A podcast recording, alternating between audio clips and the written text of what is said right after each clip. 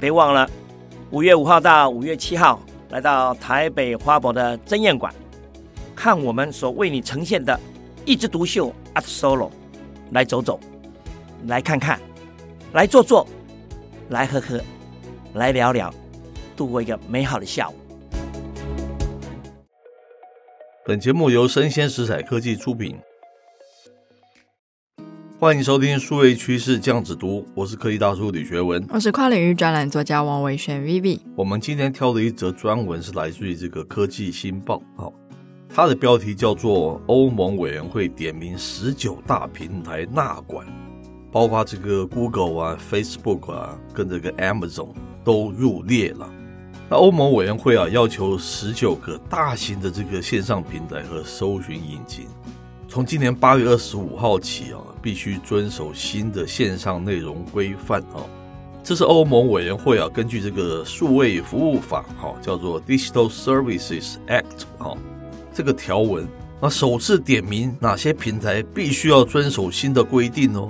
那被指明的十九个线上平台跟搜寻引擎啊，其中有五个是由 Google 营运的哦。Oh. 那包括 Google 搜寻引擎、地图、Shopping、Google Play 跟 YouTube。那 Meta 旗下呢也有 Facebook 跟 Instagram 入列。是。那其中还有阿里巴巴的全球速卖通、Amazon.com、苹果的 App Store、微软 Bing 的搜寻引擎、Booking.com、LinkedIn、Pinterest、Snapchat、Twitter。TikTok、维基百科等等也都在名单之列。哦，好像都是美国的嘛，对不对？对，美国居多嘛。那有部分是中国的。那这些平台之所以被指定呢，是因为截至今年的二月十七日的统计，有他们在欧盟拥有超过四千五百万的活跃用户。哎，是我们也有句俗话叫做“大到不能倒”哈。这个叫做大到不能不管哈，你们超过四千五百万的活跃用户嘛，实际上你这么多，对不对？接着他说哦，不再允许啊针对儿童的一个定向的广告哦。欧盟委员会啊特别说明嘛，未来将有新的内容审核要求哦，透明度规则以及对未成年的一些保护等等。啊，新规定还包括是禁止以这种种族啊、血统啊、那个政治观点啊。性取向啊等等敏感资料为基础，来向特定用户投放广告了哈，有需要提出这个措施来解决服务中的一个虚假消息传播和不当的使用。是的，现在开始呢，平台的业者他会有四个月的时间来履行他这项新的义务哦。哦所以说，他们必须要在今年的八月二十五日之前呢，提供第一次年度风险评估。是，在这日后一旦违反规定呢，可能就要面临高达年收入百分之六的罚款。那多亏数位服务法，欧洲公民跟企业，它可以受益于更安全的网际网络。嗯、这是由欧盟内部的市场专员透过 Twitter 的账号表示。是，当这个服务和用户哦规模日渐扩大。应负起的责任也是越多了啦哈。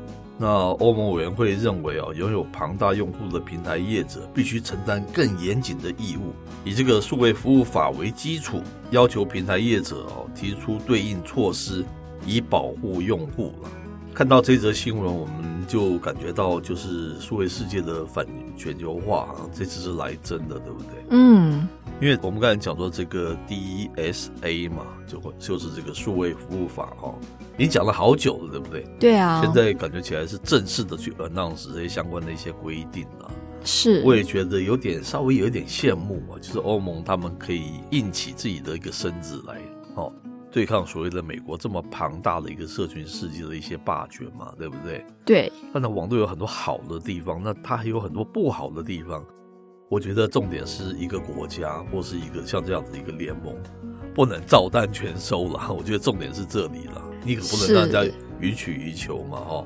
我觉得我看到的观点是这样子的，我不管是来自于中国还是来自于美国的，他们如果太大的话，然后又没有自我管控，然后他们看到的都是 business，那就会有很多奇奇怪怪的东西，虚假新闻还是说不好的广告，对不对？会伤害某人的广告。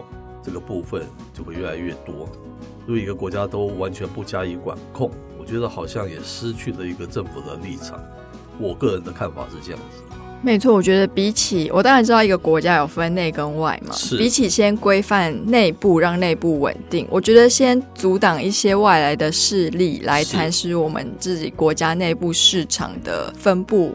我觉得他们这个法真的是蛮有意义，是是是。然后再来，其实蛮多国家都开始有很重的自己国家的色彩，想要放大自己国家产业的一些趋势开始出现了。是是是。像是新加坡，它最近在限制移民问题，跟要顾及他们国内的产业嘛。是。他们把外来的税收整个大幅的提高。是。那再来是最近南韩的总统他去美国嘛。